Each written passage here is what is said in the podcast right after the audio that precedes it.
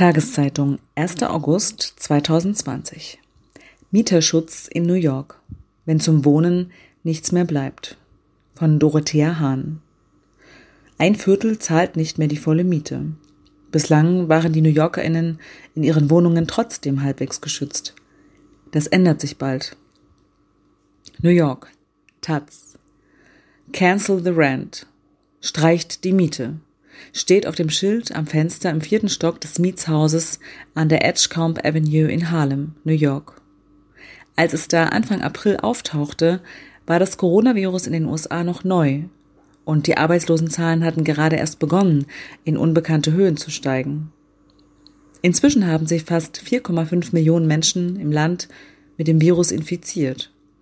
Mehr als 150.000 sind an den Folgen gestorben und über 50 Millionen haben sich wegen der Pandemie arbeitslos gemeldet. Allein in der letzten Woche sind 1,43 Millionen neue Arbeitslose hinzugekommen. Das sind mehr Menschen als in den schlechtesten Momenten der großen Depression der 1930er Jahre. Das Wort Mietstreik prangt jetzt auf Buttons an Hemden und auf Aufklebern an Stoßstangen, in New York, aber auch anderswo im Land. Schon jetzt zahlen 25 Prozent der MieterInnen nicht mehr ihre komplette Miete. Nach Schätzungen des Unternehmens Stout Regis Ross, das New York in Finanzfragen berät, können 46 Prozent der MieterInnen in der Stadt in absehbarer Zeit nicht mehr zahlen. Essen oder Miete? Ich muss mich zwischen Essen und Miete entscheiden, sagt eine junge Frau vor dem Wohnungsgericht in Brooklyn. Beides geht nicht. Das Gericht hatte nach der pandemiebedingten Schließung bereits im Juni wieder mit Mietrechtsprozessen begonnen. Doch noch bis zum 20. August gilt ein Moratorium, das die meisten New Yorker Mieterinnen vor Räumungen schützt. Gouverneur Andrew Cuomo hatte es verhängt. Der Demokrat, jahrelang ein verlässlicher Partner der New Yorker Immobilienlobby, musste unter dem vereinten Druck von Pandemieopfern und neuen Linken, die 2018 in den Senat des Bundesstaats eingezogen waren, nachgeben und vorübergehend ein zusätzliches Stück Mieterschutz schaffen.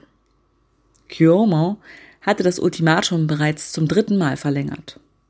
Es bedeutet, dass Mieterinnen, die wegen der Pandemie ihre Einnahmen verloren haben und nicht zahlen können, vorerst nicht auf die Straße gesetzt werden dürfen.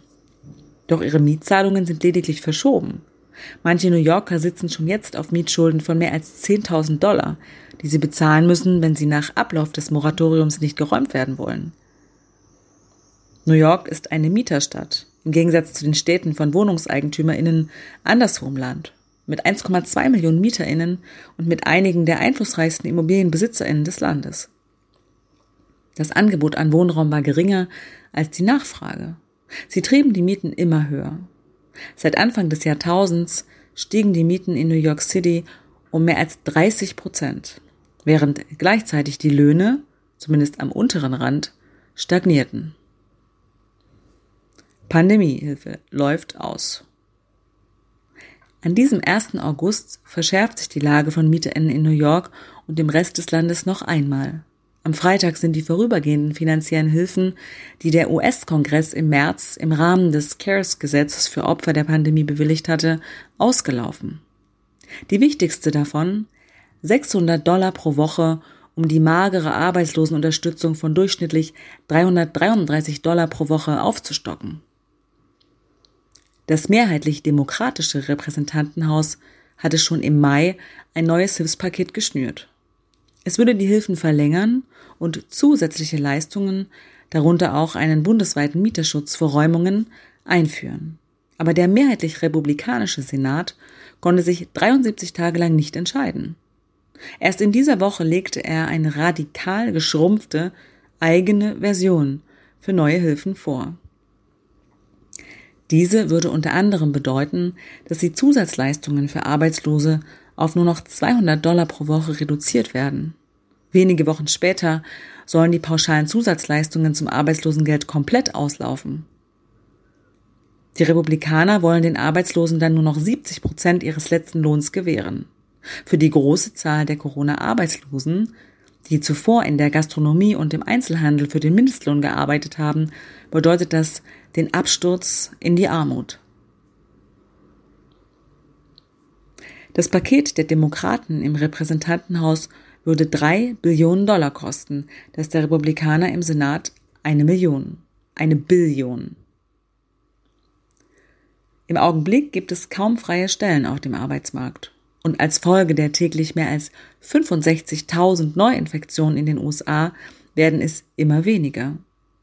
Zahlreiche Unternehmen haben bereits zum zweiten Mal geschlossen und ihre Beschäftigten erneut in die Arbeitslosigkeit entlassen.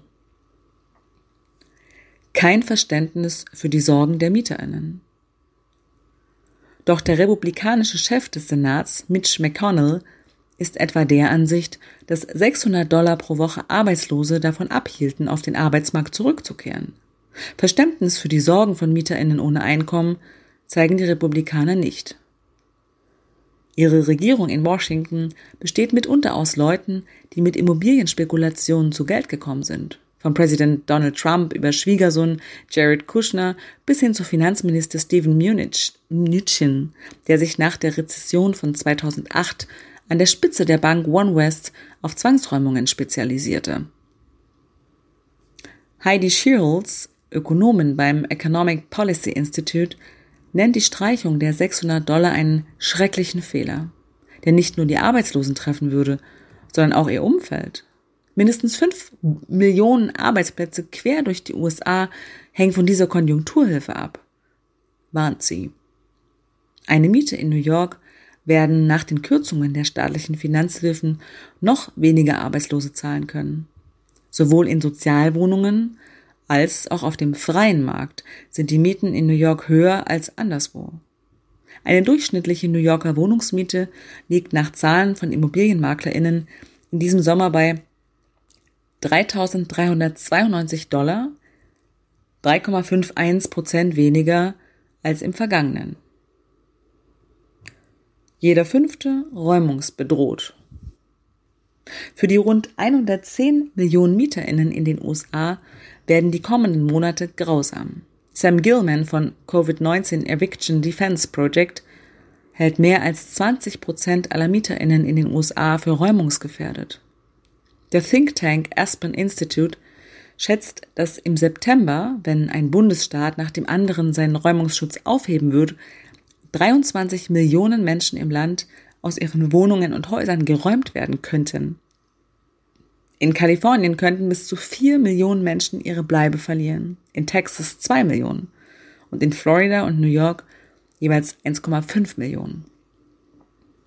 Viele Mieterinnen in den USA und insbesondere an teuren Standorten wie New York, San Francisco und Seattle zahlten schon vor der Pandemie ruinös hohe Mieten, die mehr als 30 Prozent ihres Einkommens verschlangen.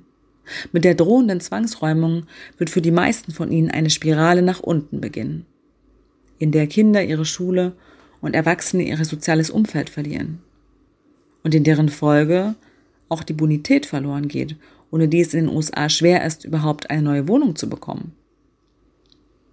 Die Minderheiten, insbesondere Afroamerikanerinnen und Latinos, sind wie schon bei der Ansteckung mit dem Coronavirus und bei der Polizeigewalt auch von Arbeitslosigkeit und Obdachlosigkeit überproportional betroffen. Im Oktober endet außerdem die wegen der Pandemie bewilligte Pause bei den Rückzahlungen für Studienschulden. Die betroffenen 45 Millionen Menschen müssen dann wieder zahlen, auch wenn sie weiterhin arbeitslos sein sollten. Einen schnellen Rückgang der Arbeitslosigkeit erwartet niemand. Sowohl die Federal Reserve als auch die Privatbanken gehen davon aus, dass die Arbeitslosenzahlen zumindest im nächsten Jahr im zweistelligen Bereich bleiben werden. Auch die Hausbesitzerinnen zeigen sich wenig kooperativ. Der Sprecher der Vereinigung droht sowohl Mieterinnen als auch Politikerinnen, dass der Rückgang von Mieteinnahmen zur Verwahrlosung von Wohnraum und zum Wegfall von Steuern führen wird. Der erste Mietstreik seit Jahrzehnten gibt manchen die Hoffnung, dass sie weitere Gesetze zum Mieterschutz schaffen können. Mehrere junge Linke im Senat in Albany sind nach Kampagnen gegen die Immobilienspekulation und die Immobilienlobby in New York gewählt worden. Sie schlagen jetzt vor, dass die Banken die Verluste ausgleichen sollen, die durch den Ausfall von Mieten und den Wegfall von Steuern entstehen.